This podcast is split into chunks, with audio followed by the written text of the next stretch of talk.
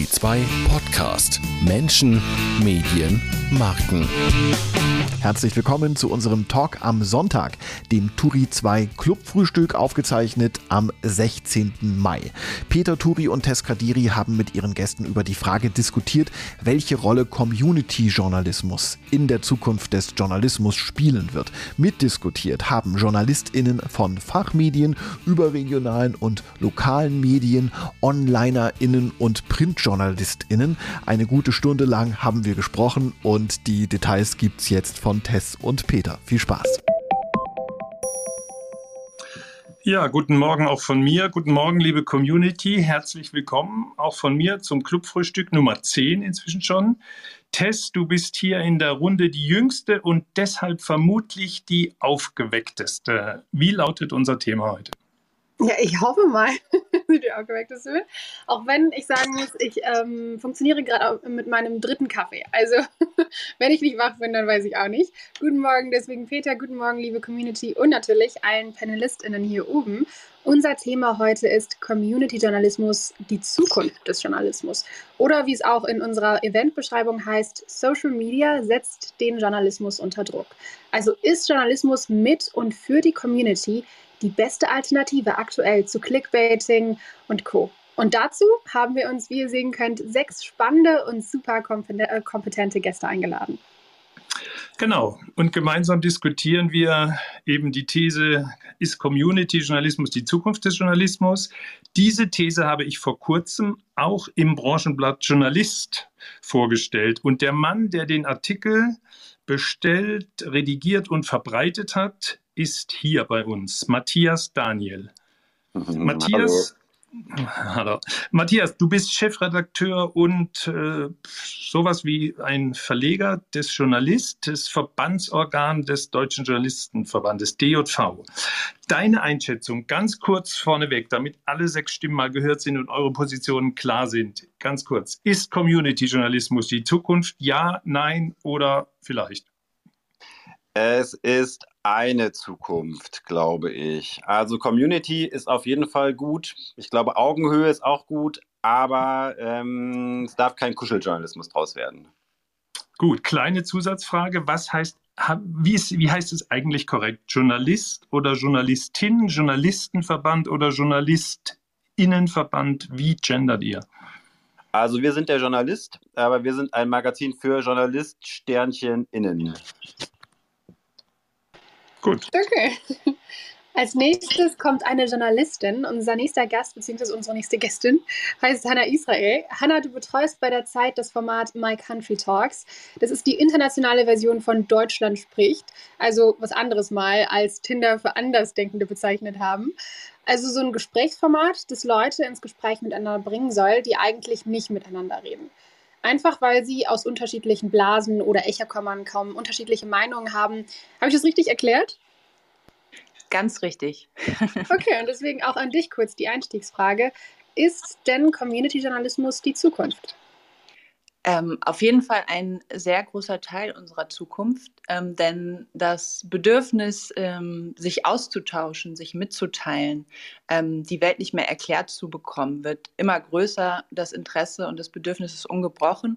Und ich glaube, damit oder darauf können wir nur reagieren, indem äh, Community-Journalismus zumindest ein immer größerer Teil wird. Gut, prima. Dann gehen wir mal von den jungen Frauen zu den alten weißen Männern. Stefan Schröder, du bist Chefredakteur bei der Verlagsgruppe Rhein-Main, machst unter anderem für den Wiesbadener Kurier einen Podcast, den ich auch gelegentlich höre. Aber in Sachen Community bist du, wie ich weiß, ein bisschen skeptisch. Also die Frage an dich, Community-Journalismus eher nicht, nein oder auf gar keinen Fall? Ja, nice to have würde ich sagen. Es wird sicherlich nicht existenziell wichtig für unser Mediensystem in Deutschland sein. Wir äh, brauchen Erklärjournalismus. Das hat man nicht zuletzt gerade in der Pandemie gesehen, in der bezahlte Inhalte bei deutschen Medien eine Konjunktur erlebt haben. Gut, kleine äh, Seitenfrage an dich, Stefan. Wie ist das eigentlich, wenn man mit deutlich oder knapp über 60 noch ins Podcast-Business einsteigt? Wie viel Freude macht das? Was hast du da dazugelernt? Ich darf meiner Eitelkeit frönen. Ich habe zwar nicht äh, 50 Prozent Gesprächsanteil, aber ich darf mich mal wieder draußen produzieren und ähm, Nein, das größte Privileg ist Spaß beiseite. Ich treffe unglaublich spannende Leute und 80 Prozent der Angefragten machen ja auch mit. Und das ist ja fast Graswurzeljournalismus im 1 zu 1 System. Weißt du denn, wie viele Leute zuhören bei deinen Podcasts? Weil normalerweise sind die Zielgruppen von einer Tageszeitung und von einem Podcast ja ein bisschen auseinander. Nein, das ist sehr überschaubar. Ich, ich schaffe es nicht, äh, wie mein Namensvetter Gerhard, 50.000 äh, und mehr Leute an die Hörer zu holen. Aber wenn ich mir vorstelle, dass diese Leute, die mir zuhören, alle in einen Saal kommen, dann würde ich sagen, in der Pandemie wäre das nicht möglich gewesen.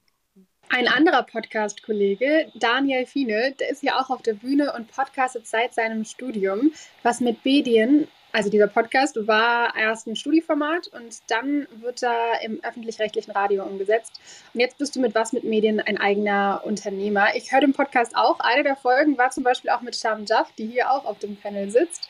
Und auch mit Esra Karakaya rund um verschiedenste Themen.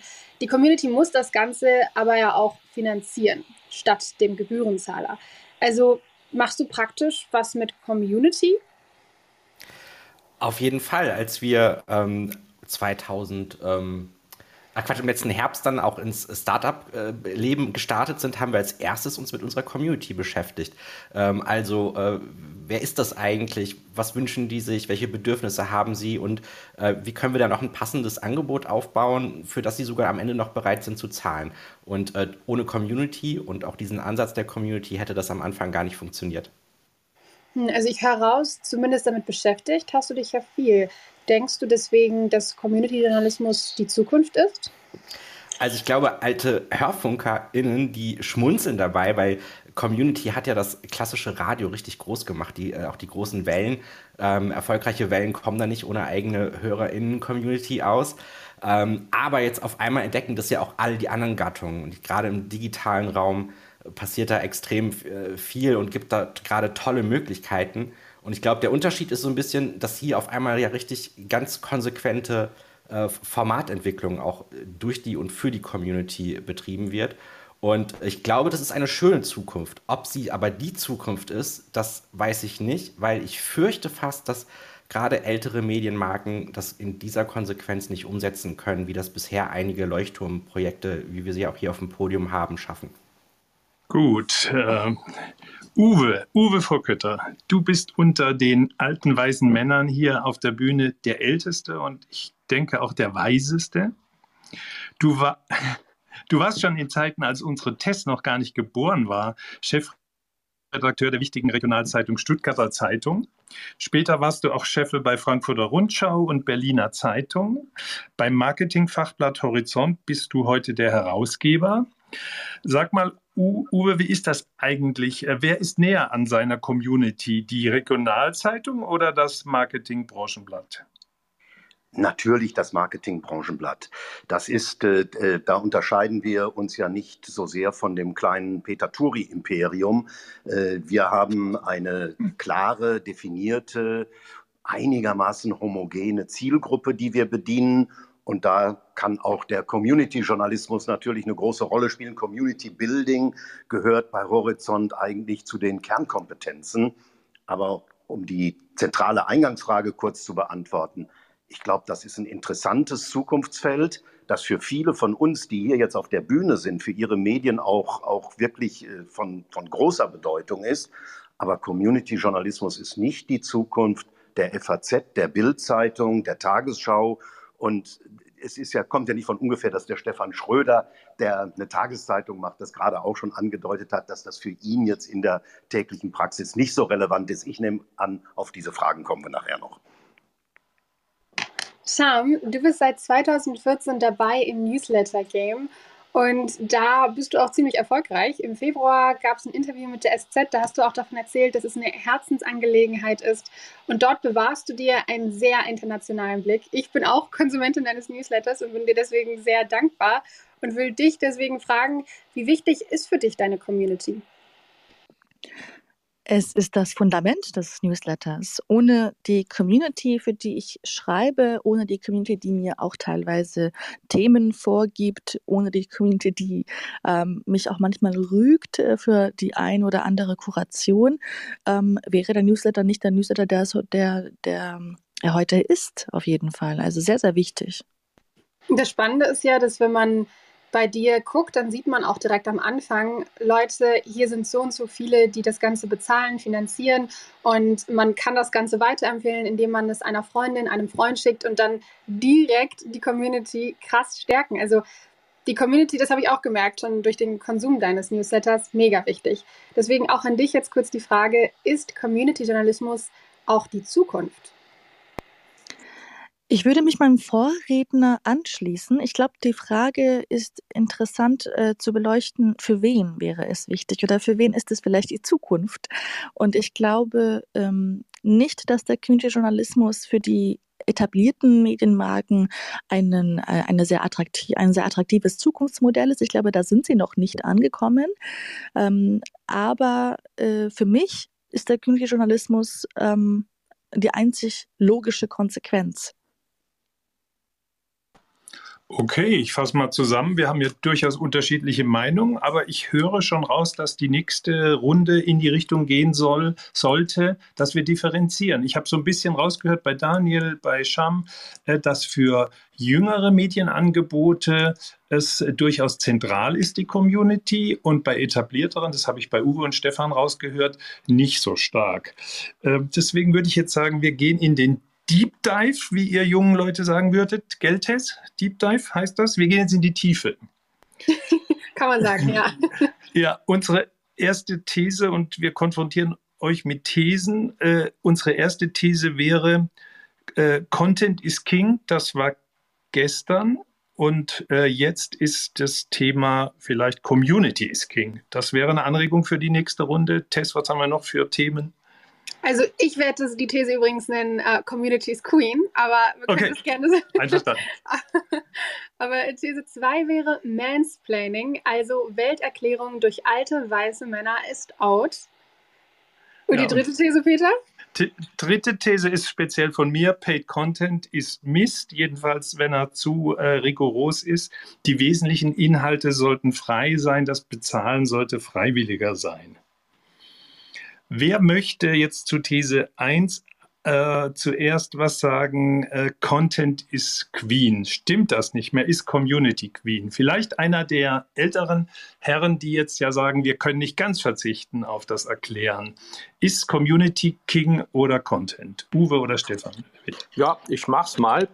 Ähm, die Versuche haben wir auch gestartet. Wir haben eine Community. Ähm, uns beteiligt an einer Community im Rhein-Main-Gebiet namens Merkurist, die sich ganz darauf beschränkt hat, Geld zu verdienen, indem man Kunden geworben hat, die Anzeigen schalten. Und alle Inhalte waren gratis und die Community durfte sogar selbst bestimmen, welche Themen zu recherchieren seien und welche nicht. Das Modell ist mehr oder weniger vor wenigen Monaten beerdigt worden, ist jetzt als neues Startup wieder unterwegs. Wir haben andere Versuche unternommen mit einem auf Migranten ähm, fokussierten äh, Papier- und ähm, Online-Medium. Das ist nicht gescheitert, aber das hat sich einfach auch finanziell nicht bewährt. Die großen, die Dickschiffe, wir mit 1500 Mitarbeitern müssen eben gucken, dass sich so etwas relativ schnell bezahlt macht. Wie sieht es die andere Seite? Also Stefan, du als Chefredakteur einer Tageszeitung, klar, du musst es irgendwie im Hinterkopf behalten. Aber wenn ich mir die Podcaster hier anhöre oder vielleicht auch Newsletter, Herausgeberinnen, wie sieht es bei euch aus? Also mitmachen ist wichtiger als konsumieren?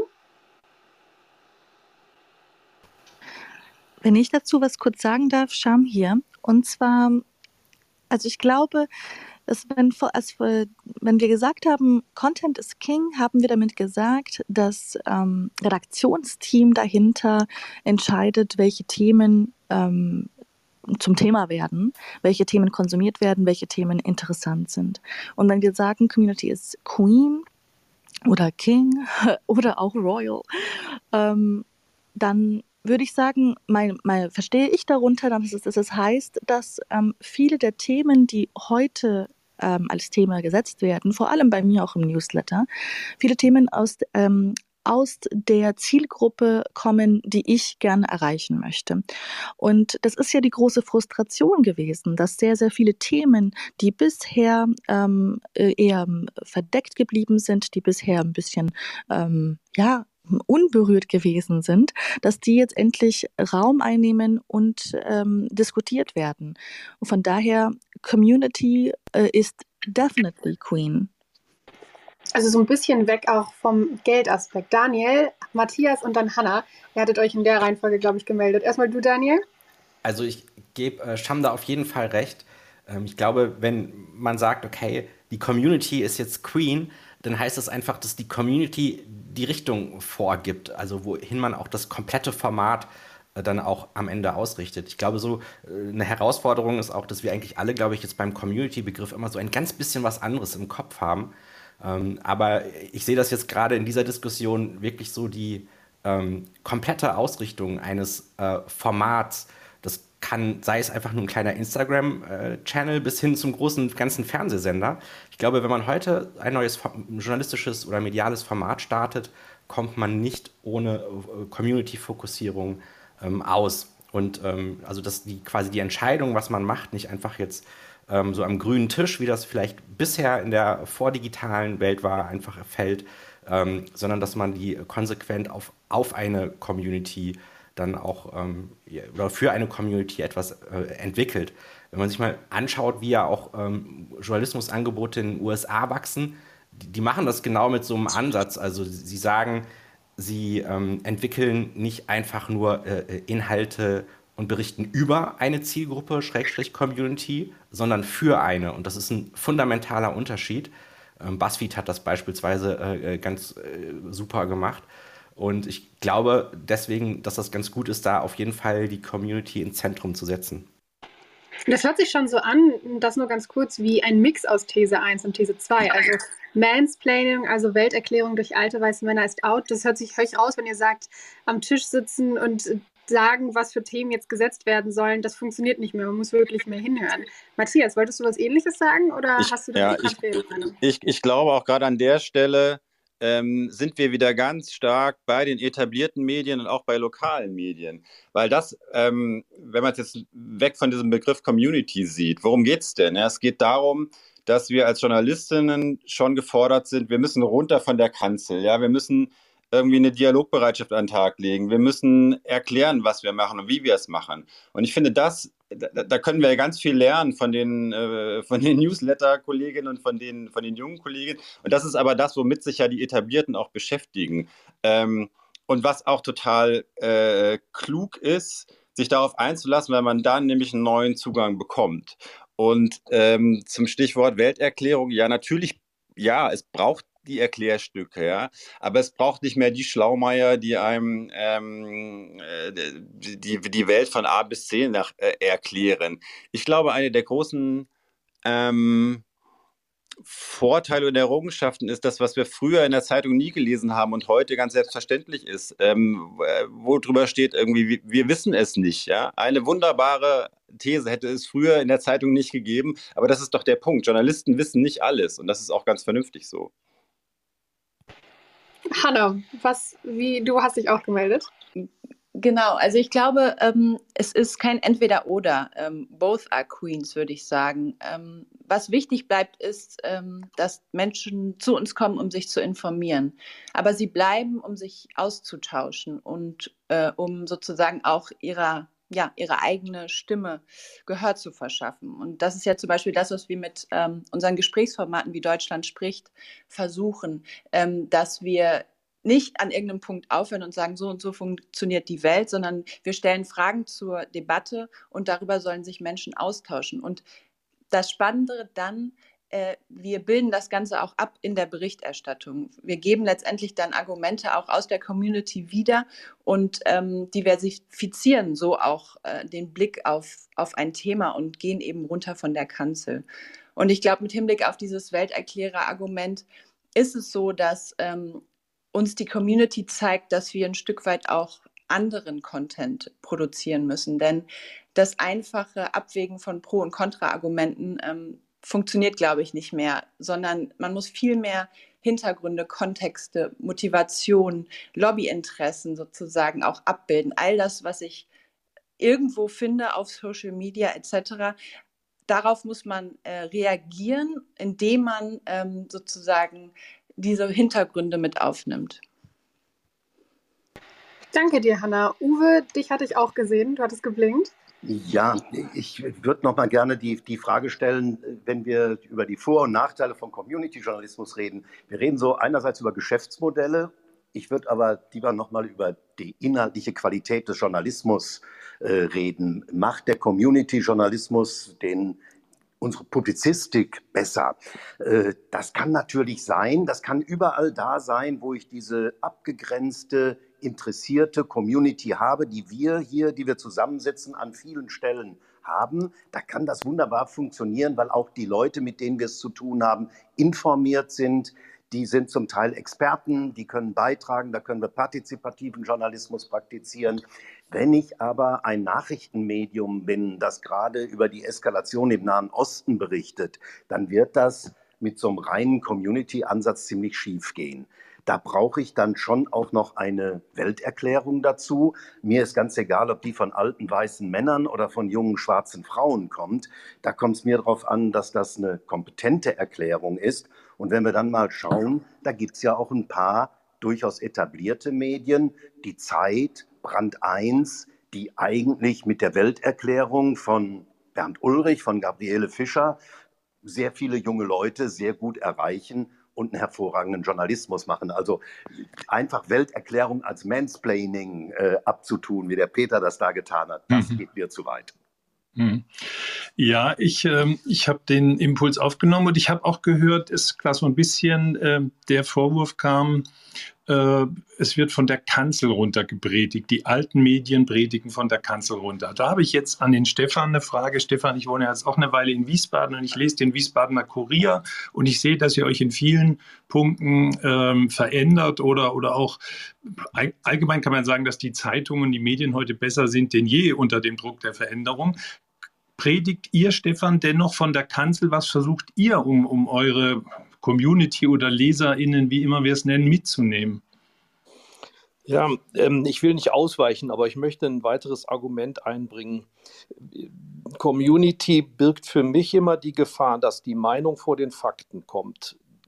Und wir versuchen gerade beim Kurier erstmal zu informieren, ja, mit der Offenheit, dass es nicht objektiv sein kann. Jeder hat eine Meinung, die er auch nicht ganz verstecken kann, aber wir versuchen es zu objektivieren. Und dann setzen wir einen Kommentar dazu. Das ist meinetwegen von der Kanzel herab, aber da wir unsere E-Mail-Adresse unter jeden Kommentar schreiben, kann sich auch jeder wieder uns, mit uns auseinandersetzen. Und wenn die Argumente triftig sind und wir haben bis zu anderthalb Seiten im Printprodukt Leserbriefe. Wir haben äh, Megabits von Äußerungen im Netz. Da gibt es ja die Community, aber erst kommen bei uns die Fakten und dann kommt die Meinung.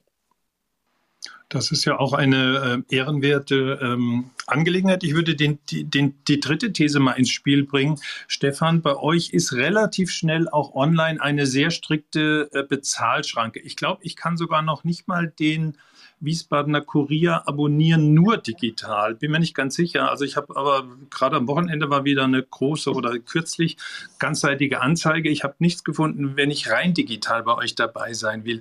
Ist die Politik da nicht vielleicht jetzt aus Geldnot und auf, aus, aus den Gründen, dass ihr äh, natürlich auf der Suche nach dem Geschäftsmodell der Zukunft seid, die Verlagspolitik bei euch ein bisschen zu strikt, denn viel Nachwuchs kriegt ihr ja nicht, wenn ihr von Anfang an eine äh, Bezahlschranke setzt, die dann 30 Euro oder so hoch ist. Wie, wie siehst du das? Ja, das, das, ist auch nicht, äh, das, dann haben wir das falsch kommuniziert. Also im Netz ist es auch äh, sehr eingänglich. Natürlich gibt es Web und App, also da bin ich dann rein digital unterwegs und äh, du kannst E-Paper abonnieren äh, ohne allen Schnickschnack. Aber was ganz wichtig ist und wofür wir zu Unrecht angegriffen worden sind zu Beginn der Pandemie, wir haben beispielsweise alle Inhalte, die sich um Corona, Covid-19 drehten, freigeschaltet. Also die Informationen, die, ja, sagen wir es mal, lebenswichtig waren, die waren für jeder Mann und jede Frau zugänglich. Ein komplett anderer an. Achso, oder du, Peter? Ja, vielleicht eine Nachfrage noch. Und was würde dieses reine Digitalangebot denn kosten? Und habt ihr Informationen, wie viele jüngere Leute da einsteigen? Oder was würde es für mich kosten? Ich wäre durchaus bereit, äh, weil meine Frau immer hinter mir her wischt, weil ich immer so schwarze Finger kriege vom Zeitungslesen. Ich kriege es von die, den Wiesbadener Kurier von den Nachbarn. Und äh, da wäre ich durchaus bereit, auf die rein digitale Version zu gehen. Was würde es denn kosten, Stefan? Also erstmal ein Tipp von der Hausfrau, wenn du die Zeitung vorher bügelst, dann werden die Hände nicht schwarz und bügeln ist ja eine schöne Übung für einen Mann. Das zweite, es kostet glaube ich 9,90 Euro das Abo und ähm, wie viele Junge da mit dabei sind, kann ich nicht sagen, aber dass es sich dramatisch verjüngt, ist auf jeden Fall richtig, denn die Alten sind ja alle schon bei uns. Okay, wenn, 9, wenn 99 gilt, dann, äh, dann lasse ich das bügeln und äh, werde euch digital abonnieren. Ich sehe, dass Daniel sich meldet und würde ganz gerne die Podcaster und die Newsletter-Herausgeberin fragen. Also euer Content ist ja immer frei. Ich kann den Podcast immer hören oder den Newsletter schon seit langem abonnieren und muss nicht bezahlen. Wie finanziert ihr euch trotzdem? Wie funktioniert das? Welche Rolle spielt da Community-Journalismus? Ganz viel. Aber Daniel, du hast dich schon entmutet. Also Schau, vielleicht kannst du darauf antworten. Möchtest du erst dein Modell vor, äh, vorstellen und dann mache ich das danach?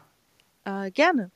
Und zwar, mein Newsletter finanziert sich ähm, definitiv durch meine LeserInnen, aber auch durch Kooperationen mit anderen Medien, wo ich beispielsweise Teile des Newsletters in ein anderes Format ähm, auf, für ein anderes Format aufbereite oder eben auch basierend auf dem Newsletter und ähm, ja, basierend auch auf den, auf den Themen, die ich da platziere, dann vielleicht auch für andere Formate angefragt werde. So ist es bisher.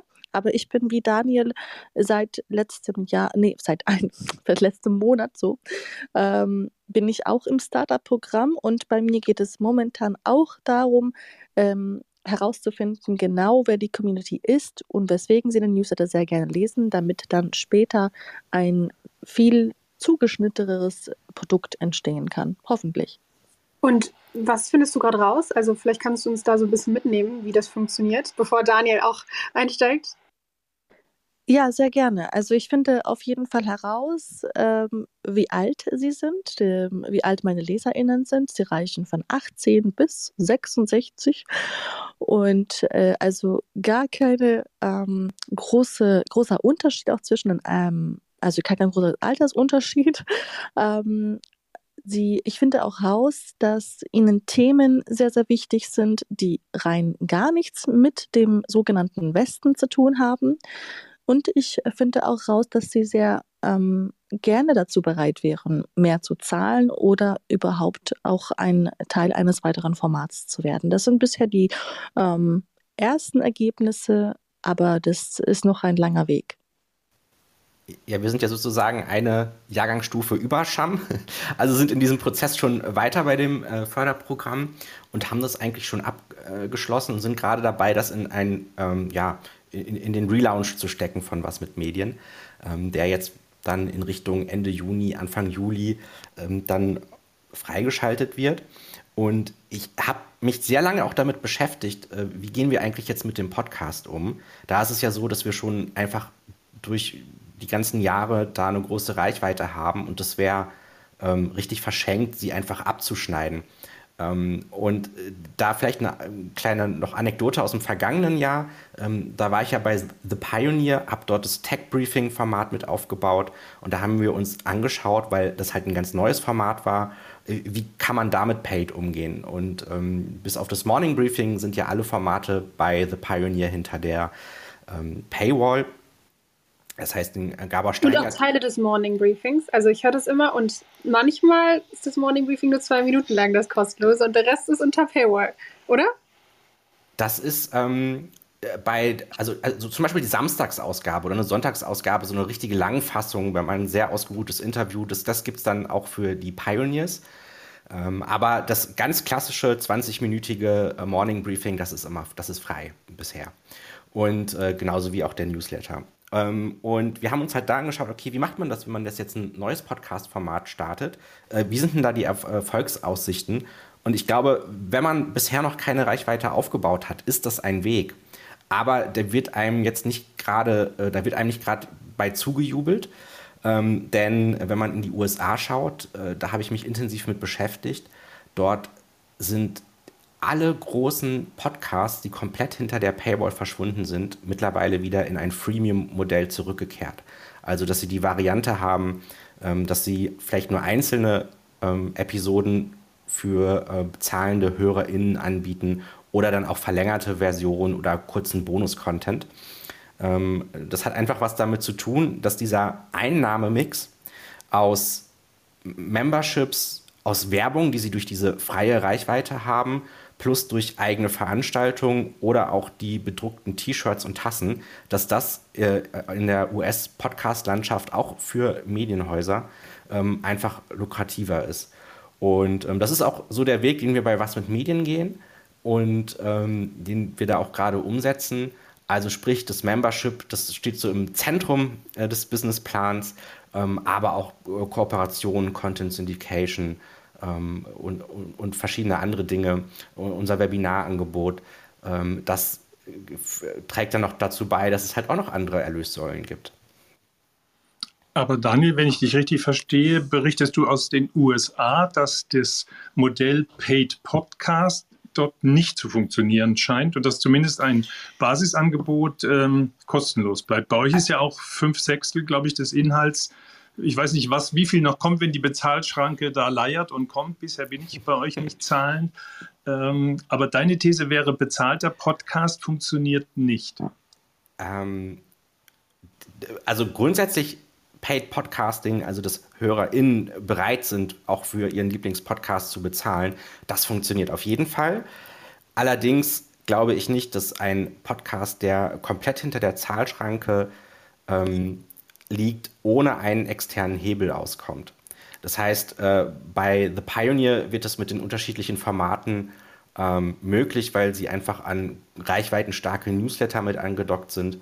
Ähm, aber wenn ich jetzt einfach nur ein ähm, ja, Paid Podcast, der komplett hinter der Bezahlschranke äh, konzipiere, äh, wird es relativ hart werden, da eine relevante Hörerschaft aufzubauen.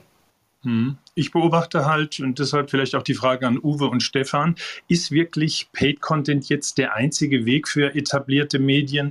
Uwe, dass man praktisch fast gar nichts mehr kriegt bei Horizont, ohne zu bezahlen. Stefan, dass man halt äh, ganz schnell ausgeschlossen ist beim Wiesbadener Kurier, wenn man nicht gleich den nicht unerheblichen ähm, Abo-Betrag zahlt. Wäre es nicht auch ein Modell, die beiden Dinge ein bisschen stärker zu mischen? Setzt die Medienszene nicht zu sehr jetzt auf diese Bezahlschranken? Geht da nicht auch einiges verloren an Community, an Reichweite?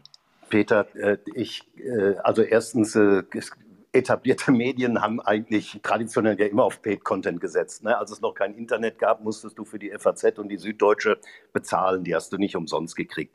Ich habe eine grundsätzliche Anmerkung dazu. Ich habe an deinem, deinen interessanten Aufsatz über Community-Journalismus natürlich gelesen und ich finde alles hochgradig bedenkenswert an einer Stelle, nämlich genau an dieser, über die wir gerade reden, äh, habe ich mich etwas geärgert über deine Tonlage. Du hast über Turi geschrieben und hast geschrieben, wir sind barrierefrei, wir sind kostenlos. Das ist völlig in Ordnung, das ist euer Marketing. Aber dahinter steckte so ein Subtext, wer mit Paid Content arbeitet, der ist irgendwie nicht freundlich zu seinem Publikum, äh, der, der ist ein bisschen arrogant. Dein werbefinanzierter Journalismus ist völlig okay. Ich habe andersrum genauso ein Problem damit, wenn Gabor Steingart, der Daniel hat gerade über Pioneer gesprochen, der durch die Lande zieht und allen Leuten jetzt erklärt, nachdem er es früher anders gemacht hat, also wer werbefinanzierten Journalismus betreibt, Leute, ihr wisst doch, die Grauzone mit Korruption und so, das ist doch irgendwie alles unseriös. Also man darf nur vom Leser, vom User sich seinen Journalismus bezahlen lassen.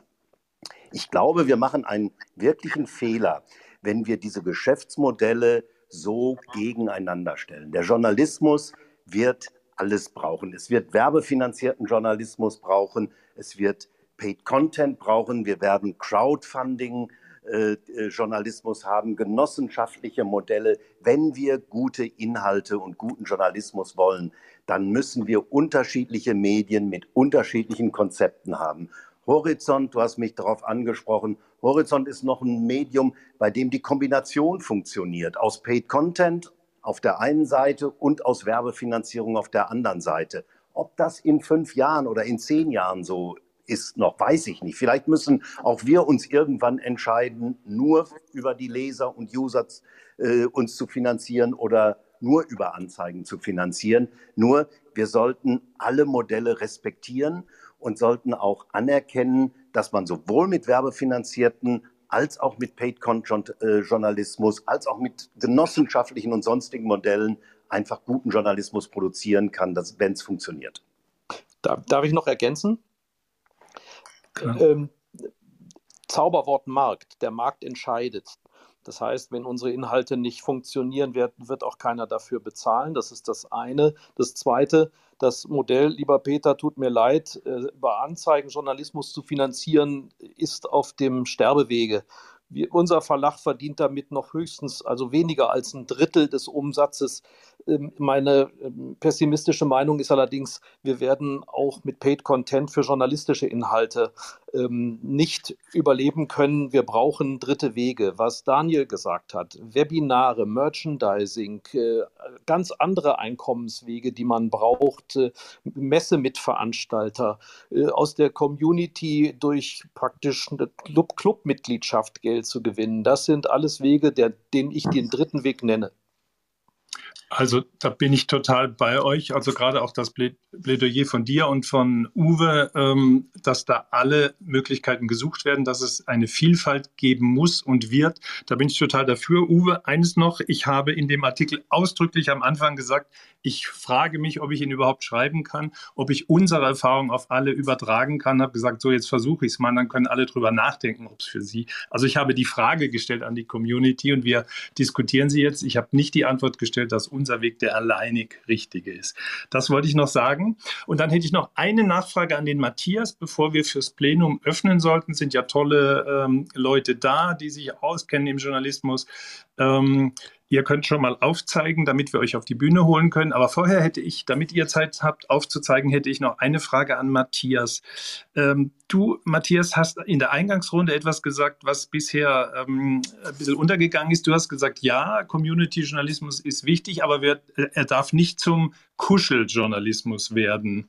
Oder habe ich Kuschel, ja, habe ich richtig verstanden.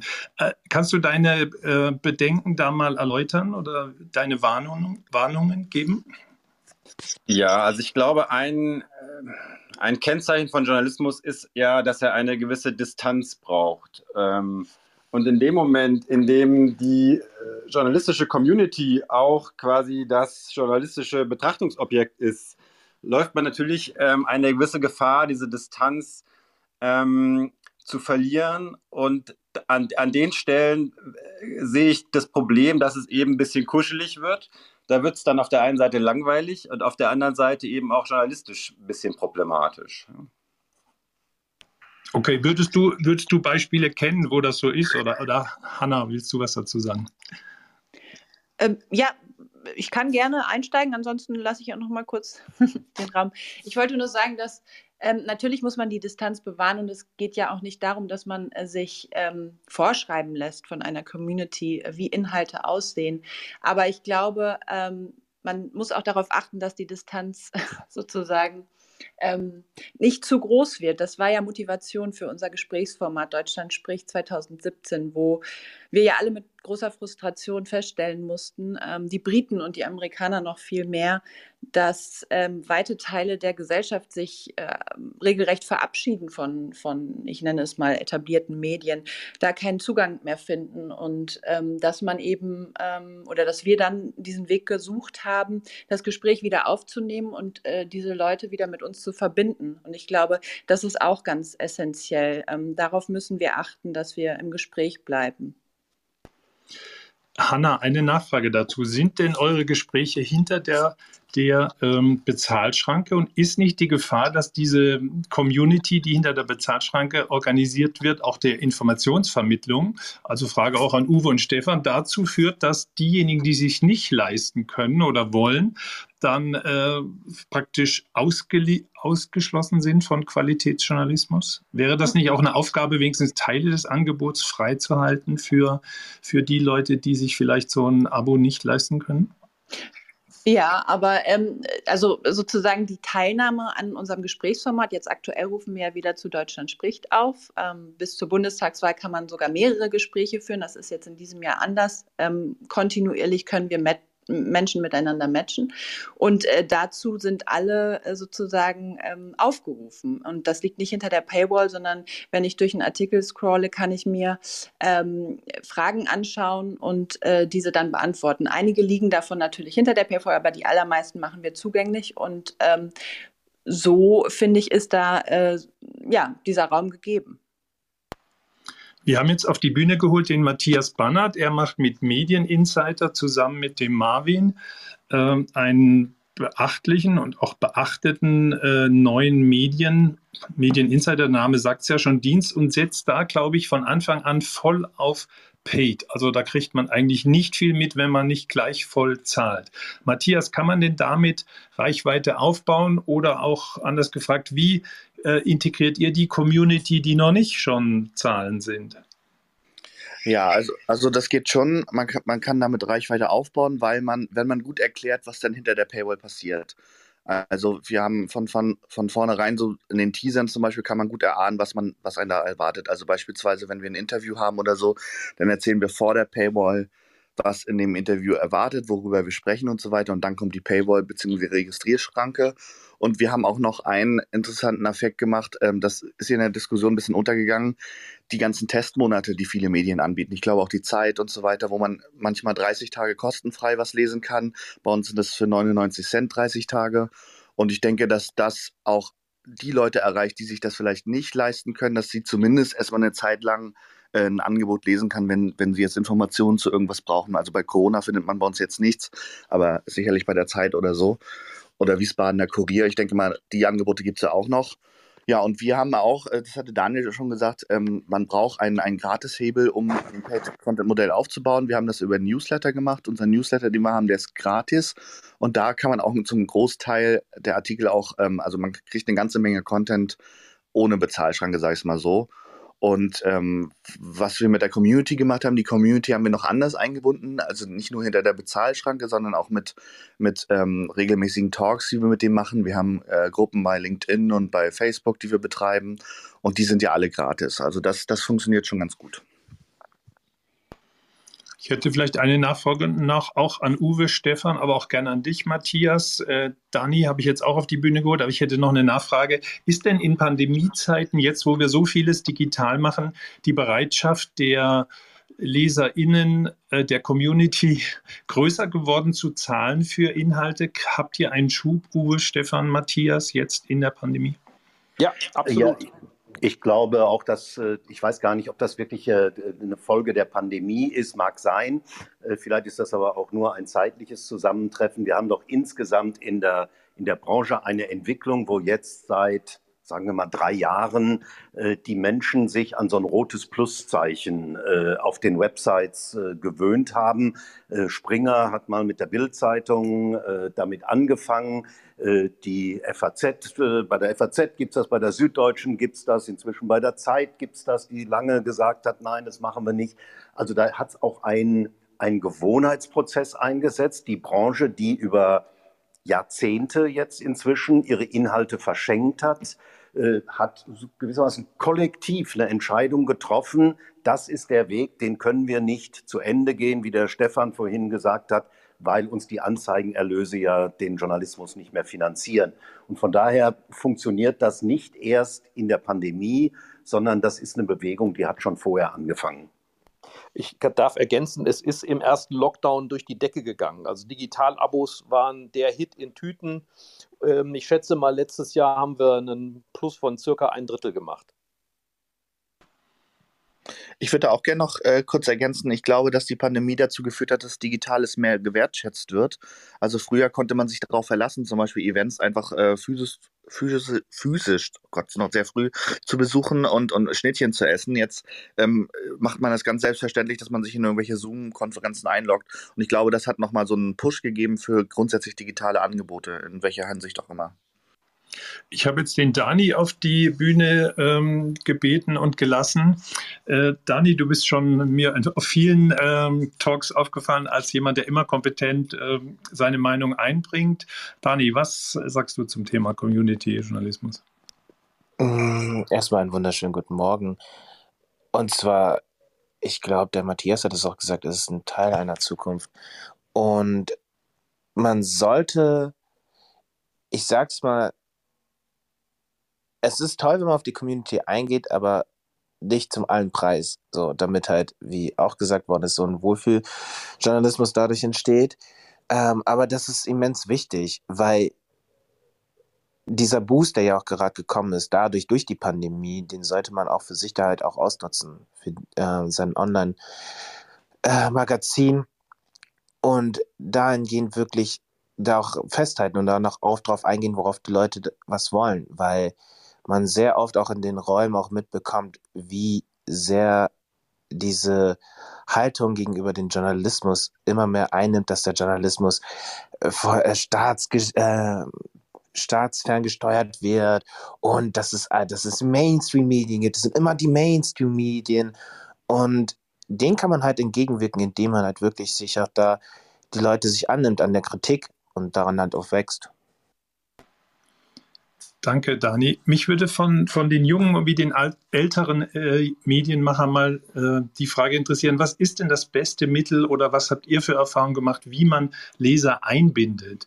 Also wir haben eine Weile ziemlich auf Events gesetzt, haben, jede, haben jedes äh, Erscheinen einer Edition mit einer kleinen oder mehreren Partys gefeiert. Das war, war schlagartig zu Ende. Für das Fußballbuch hatten wir noch vier große Partys geplant, da war aber gar nichts mehr, weil das war der Mai letzten Jahres.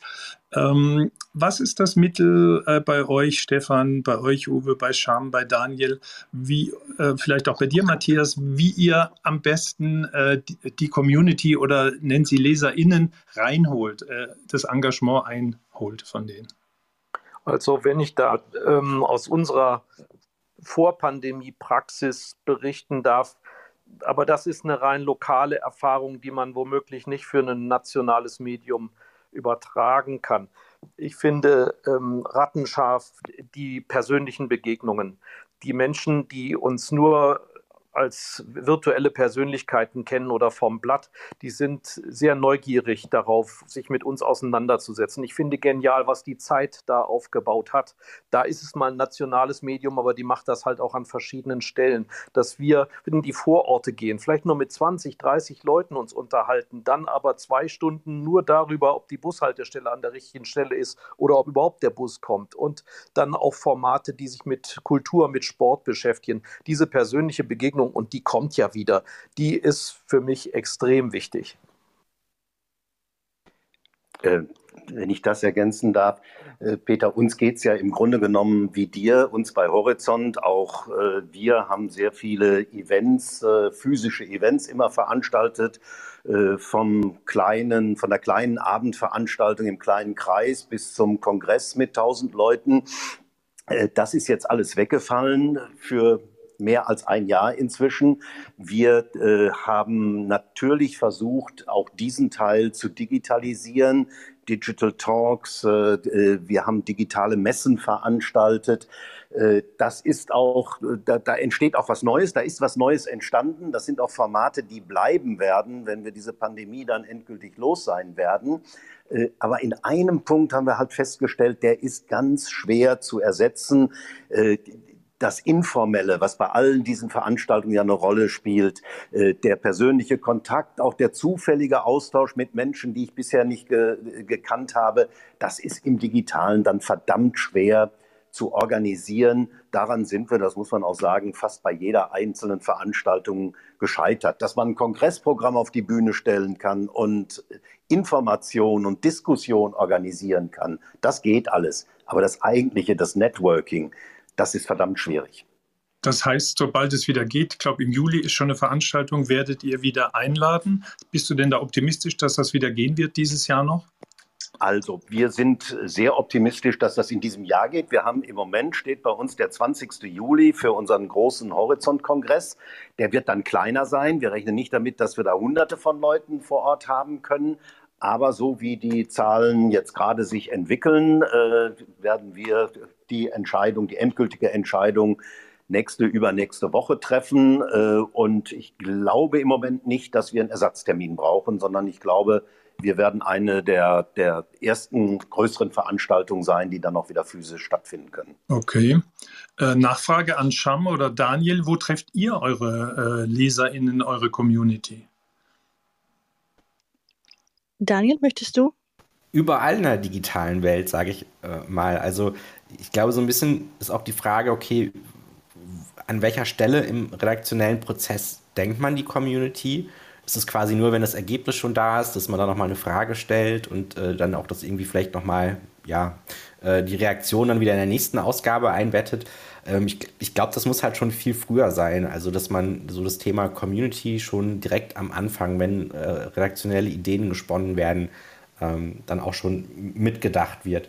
Ähm, dadurch ergeben sich dann auch viel mehr Kontaktpunkte ähm, in, in die Community rein. Aber was für mich auch beim Thema äh, Community-Arbeit auf jeden Fall dazu gehört, ist so der Aspekt Social Listening. Also, dass ich mir sehr genau anschaue, äh, was die, diese Zielgruppe äh, auch im Netz auf verschiedenen sozialen Netzwerken treibt, womit sie sich beschäftigt. Also für mich beginnt gute Community-Arbeit erstmal mit intensivsten Zuhören, damit man auch diese Community ähm, halt auch richtig gut versteht. Also dem habe ich tatsächlich fast nichts hinzuzufügen. Da bin ich mit dir völlig d'accord, Daniel. Ähm, ich habe beispielsweise auch für mich jetzt ähm, einen eigenen Slack-Channel gegründet, äh, zu dem ich LeserInnen eingeladen habe, mit denen ich in stetigen Dialog bin. Ähm, ich war bereits auch schon vorher im Dialog, aber dieser Dialog war immer nur so ähm, bilateral. Das heißt, ich, ich durfte die E-Mails lesen und keine andere aus der aus äh, der Newsletter-Community durfte dieses Gespräch mitbekommen. Schade drum, weil es waren immer super ähm, spannende Diskussionen um die Themen, die ich kuratiere oder ähm, die ich ähm, ja auch analyse, analysiere und ähm, und äh, wie bei Daniel genauso, also ich treffe sie überall und ich treffe sie auch vor allem, wenn ich Fragen stelle, wenn ich selbst auf sie zugehe und eingehe, äh, dann treffe ich sie am intensivsten.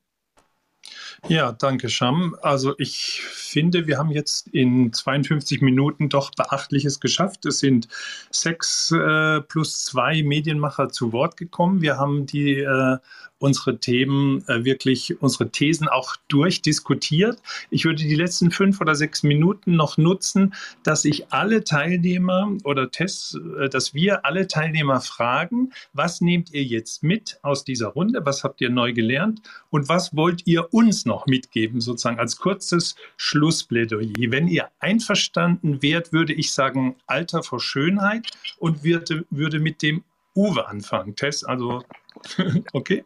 Also gerne. Ähm, ja, was ich mitnehme, ist, ist äh, ein, der Eindruck von Vielfalt. Ne? Es gibt äh, hier, ihr habt alle eure Modelle äh, vorgestellt, ganz viele Aspekte davon erläutert. Und ich glaube, das ist so was ganz Wesentliches für die Zukunft, dass wir diese individuellen Wege äh, haben, dass da ganz viel ausprobiert wird und dass man Trial and Error sieht, was geht und was geht nicht. Das ist, glaube ich, eine so eine zentrale Botschaft. Und was ich noch gerne mitgeben würde, ich weiß gar nicht, an einer Stelle habe ich es schon so gehört, wenn ich irgendwie sehe, wo hat der Journalismus äh, so mit Blick auf die Zukunft ein großes Problem. Wir haben über Erklärjournalismus gesprochen. Ich würde noch mal sagen, wir brauchen sehr viel, sehr guten analytischen Journalismus. Wir brauchen vielleicht ein bisschen weniger Meinungs- und Haltungsjournalismus, jedenfalls in der Form, dass man denkt, die Meinung und die Haltung, die reichen schon aus. Argumente brauche ich dann nicht. Das ist so eine Zeitbewegung, die wir, die, die ich sehr kritisch sehe, gerade im Journalismus. Und da würde ich immer gerne jede Gelegenheit nehmen, darauf hinzuweisen, dass das ein Risiko für uns alle ist. Da würde ich ganz gerne weitermachen und die nächste Person dran nehmen, die mir direkt nach Uwe angezeigt wird. Charme, was ist denn für dich das Plädoyer oder das Fazit, das du rausziehst und was du uns vielleicht auch mitgeben möchtest? Also was ich aus dieser Diskussion mitnehme, ist tatsächlich, dass ähm, die Diskussion sehr vielfältig ist. Ich ähm, hatte erwartet, dass die Antwort ähm, fast eindeutig wäre. Von daher nehme ich mit auf jeden Fall, dass diese Frage noch eine sehr debattierte Frage ist, äh, was ich sehr interessant finde. Und was ich noch gerne mitgeben wollen würde, ich glaube, ähm, ich weiß, ich glaube, es war Stefan, der das gesagt hat. Da gemeint hat, er zuerst kommen die Fakten und dann die Meinung. Ich würde da hinzufügen und sagen, ähm, manchmal ist auch die Kuration der Fakten eine Haltung, die man einnimmt. Ähm, und das ist auch unglaublich wichtig zu sehen, dass äh, Fakten jetzt nicht nur immer dieses vermeintlich Objektive sind, sondern auch ähm, teilweise die Kuration dieser Fakten auch eine äh, subjektive Haltung ist. Das stimmt, das merkt man auch bei deinem Newsletter. Also das ist auf jeden Fall etwas, was ich für mich auch mitgenommen habe und äh, in Bezug auf Haltungsjournalismus sehr spannend finde. Daniel, beim Podcasting, wie sieht es da aus? Was hast du jetzt für dich mitgenommen, nachdem du die ganzen Meinungen gehört hast? Tja, was habe ich da jetzt äh, am Ende mitgenommen? Ähm, ich, ich glaube, also mir ist auch nochmal tatsächlich bewusst geworden, wie radikal da so die digitale Welt auch ist. Ich glaube, neue Formate, neue journalistische Formate, wo sich die MacherInnen vorher keine Gedanken gemacht haben, welche Community sie überhaupt damit adressieren möchten, ähm, die werden einfach nicht mehr funktionieren. Also Angebote, die einfach aus so einem Verlags- oder Funkhaus-Gedankentum äh, an die Welt kommen, ähm, das, das wird einfach nicht mehr in der digitalen Welt am Ende funktionieren. Und das ist, glaube ich, auch etwas, was sich noch nicht so ganz überall rumgesprochen hat. Danke dir, Daniel. Matthias, mir wirst du da als nächstes angezeigt, also spiele ich mal an dich rüber. Dein Fazit, dein Tipp an uns? Also mein Tipp ist äh, eine Frage an Peter. Denn ähm, Peter, du hast ja gerade ein mega Community-Event geschaffen mit der aktuellen Touri-Edition, wo ihr ähm, eine personalisierte Ausgabe für jeden gemacht habt, die ja community-mäßig durch die Decke geschossen ist. Jeder hat dieses, äh, diesen Titel gepostet. Jeder hat was daraus gemacht. Gro ein großartiger Impact. Aber die Frage ist, ja. ähm, was hat euch das eigentlich gebracht an der Stelle? Was ist da der Community-Moment, äh, der, der für euch wichtig war? Ist es diese Aufmerksamkeit? Und wie viele haben dann eigentlich das gelesen, was drin stand? Also wie viele haben sich mit deinem ähm, Interview mit Kai Diekmann beschäftigt? Tja, da fragst du mich was. Also das weiß ich, den, den, letzten Teil der Frage kann ich dir nicht beantworten, aber ich denke, ähm, ein Buch, was wertig daherkommt, was mich natürlich sehr anspricht, weil ich selber äh, vorne drauf bin in einer künstlerischen Verfremdung. Ähm, das ist einfach gut angekommen und nach allem, was ich dann so am Anfang haben alle, ja, okay, nur das Titelbild gepostet, dann habe ich manchmal nachgefragt, äh, man kann auch umblättern, was sagt ihr zum Inhalt und dann kam dann doch oft, das lese ich am Wochenende und jetzt kommen ja die freien Tage. Und äh, es kommt doch mehr und mehr an äh, bei mir, dass es auch gelesen wird. Aber das Buch erscheint ja nur dreimal, nächstes Jahr wahrscheinlich viermal im Jahr. Das heißt, man hat ja auch ein bisschen Zeit und es ist ja auch nicht auf die Aktualität geschrieben. Was es uns bringt, naja, also gekostet hat es uns den Gegenwert eines Kleinwagens, weil diese ganzen Bilder besorgt werden mussten, 10.000 Bilder fast.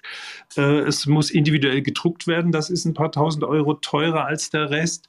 Ähm, also es zahlt auf das ein, was bei uns bisher ganz gut funktioniert hat, dass wir eine Community geschaffen haben, in, denen die, in der diejenigen integriert sind, die diese Community locker finanzieren können, wie ja jede Community über die Community finanziert ist. Also auch wenn Stefan äh, sagt, es ist keine Community oder vielleicht, du kommst ja auch noch dran, Stefan, ähm, äh, auch die Tageszeitung ist ja letztendlich eine Community und die, die da Anzeigen schalten, sind im besten Falle ja auch Leser der äh, Tageszeitung. Und ich habe einfach irgendwann mal gelernt in meinem Vorleben, als ich den Kress-Report gemacht habe, die einfache Regel, äh, da schaltet der, der es liest, liebt und drin vorkommt.